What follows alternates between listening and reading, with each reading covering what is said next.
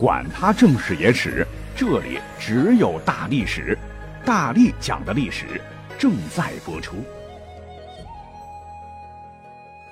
大家好，我是大力丸儿。您呢可以回忆一下，咱们平时生活中是不是经常把“苟且”俩字儿挂嘴上，形容很拙劣的、夸张的、很假的表演叫“狗血剧情”，形容言辞刻薄、大肆辱骂叫“狗血喷头”，甚至太胡扯。会把老外的 shit 演变成 go shit，谐音就成了狗血。但您有没有仔细琢磨过，为啥形容这样的事儿都要用狗血而不是猪血、鸭血、牛血呢？有人说，回答有何难？不就是旧时候迷信说法吗？为狗血淋在妖人头上，就可使其妖法失灵。嗯，对，香港僵尸片是这么演的，道士开坛做法必撒黑狗血。这个说法呢，虽然说不完全正确，但也不完全是瞎编。因为往上倒饬的话，年头呢可以追溯到能够反映原始先民社会风貌的上古神话传说。说距今四千多年前，黄河流域五帝之一的帝库王宫当中有位老太太患了一种奇怪的耳疾，大夫给她医治了三年，终于去除病根儿。你猜怎么着？从耳朵里跳出一条大金蚕。人们好奇呀，就将这个金蚕丢到一只葫芦里，盖上一只盘子，喂着喂着呢，这只金蚕长得很快，呲溜一下长成一条大狗，其毛五彩。地库很喜欢它，不是盘子盖过葫芦里长大的吗？便取名为盘户，户就是葫芦。盘户非常通人性，且对地库忠心耿耿。那有一年，地库和周围的戎狄部落大战，几次都无功而返。为了激励士气，他就宣布：谁将对方头领吴将军的首级斩下，就将帝姬，就是自个儿的宝贝女儿，嫁给他。结果当天晚上，盘户就潜入军营大帐，张开血盆大口，哐哧将戎狄吴将军的脑袋一口咬掉，衔着首级回城了。帝库高兴坏了，奖励了盘户很多肉，但盘户一口都不吃，几天是闷闷不乐。帝库很纳闷儿。莫非你真想把我的宝贝女儿嫁给你？但人狗是不可能有结果的。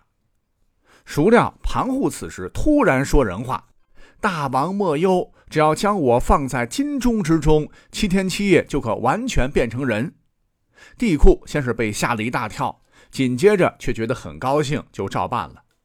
可是等到第六天的时候，这个地基呀很好奇，说：“真的狗会变成人，还要娶自己吗？”就偷偷掀开了金钟，结果坏了，盘户除了脑袋都化为了人形，就差最后一步，狗脑袋是变不了了。没办法，地库只得将女儿嫁给了人模狗样的盘户。别说婚后夫妻还很恩爱，夫妻俩一口气生了三男一女。自盘户死后，史书载其后滋蔓，号曰蛮夷。那五个后代，五个姓，繁衍千年。你看，如今一些边疆少数民族还留有打了新粮食先喂狗，除夕夜给狗先准备年夜饭的习俗，其实都是源自于古老的传说。那无独有偶，咱们中原天下第一奇书《山海经》也讲到过，曾有一古国为犬封，国王是一位长得像狗的人，和盘户的传说异曲同工。那么这些听起来很离奇的传说，其实也反映出。作为最早距今约三点五万年便被驯化的动物，先民们和狗的关系非常密切。在他们的心中，狗不嫌家贫，忠诚、勇敢、通人性，看家护院，还能帮助狩猎，甚至灭鼠、放牧、巡逻、侦查、搜救、导盲等，是人类的好朋友，不可或缺的好帮手。那说起来一对比的话，这个猫啊，可真比不了。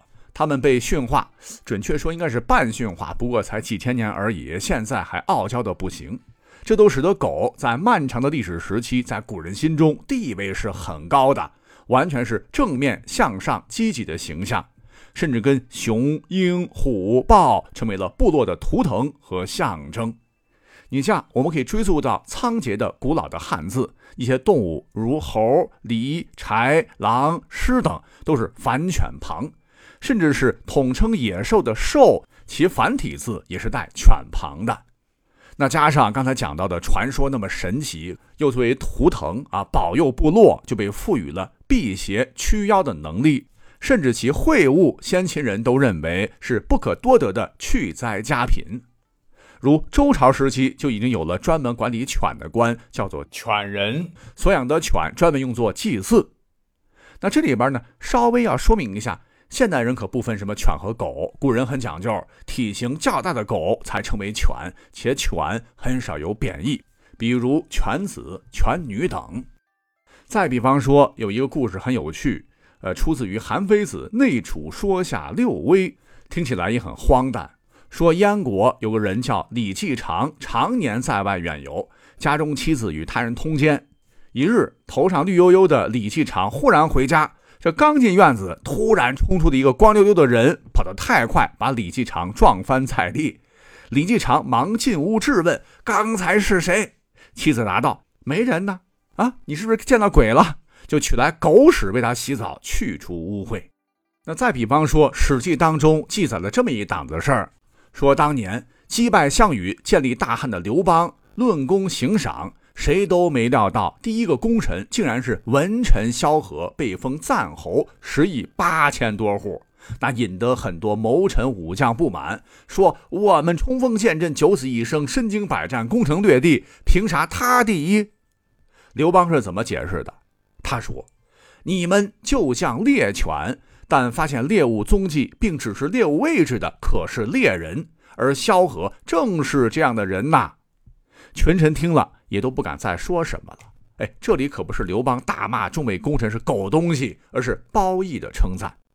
那后头刘邦不是疑心韩信吗？用陈平之计，是伪游云梦，趁楚王韩信拜见时一举拿下，将韩信捆绑在车架上，大声喝道：“狡兔死，良狗烹；高鸟尽，良弓藏。敌国破，谋臣亡。天下已定，我故当烹。”但因呢押回洛阳后没有证据，又担心别人抓住残虐功臣的口实，他便放了韩信，改封为淮阴侯。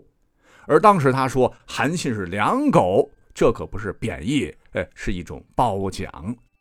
哎，只是可惜，随着历史的发展，生产工具的巨大进步，我国呢彻彻底底成了一个农耕的国家，那狗的狩猎价值直线下降。家里耕地的牛的地位逐渐提高，就渐渐取代了狗。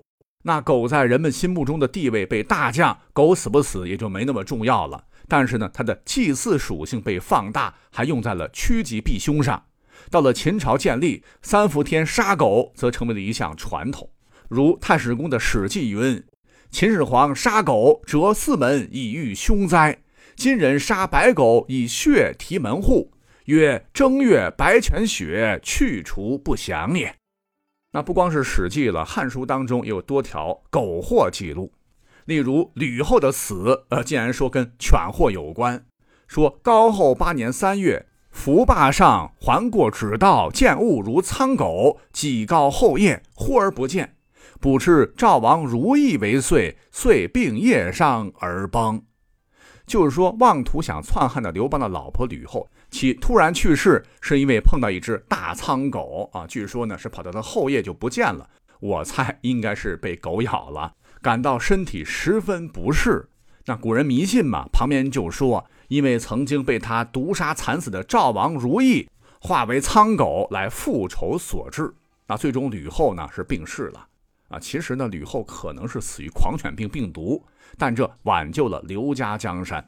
那以至于后来汉景帝时，不是发生了七王之乱，也把叛乱跟犬祸关联起来，说当年竟然有狗头上生角云云。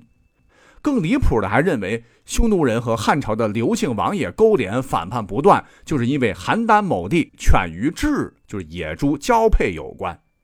哎，你想想。刘邦当年灭掉异姓王，大封刘姓诸侯王，以为能永固基业，这才是罪魁祸首，跟狗子何干？另外，狗被人重视的程度越来越低，但狗却仍然必须要依赖着我们。再加上古代儒家盛行，后世伪作早就失传的大师著作，就常常利用狗的习性来比喻在君王身边掌握权柄的人。可能是狗对人低三下四、摇尾乞怜，惹得他们过度联想，说这些狗东西为了权力占据重要位置，一看到人才就像狗一样猛扑过去，使得贤能的人无法接近君王等等，就把狗给黑化了。狗腿子、狗屁不通、狗仗人势等不好的词儿就渐渐多了起来。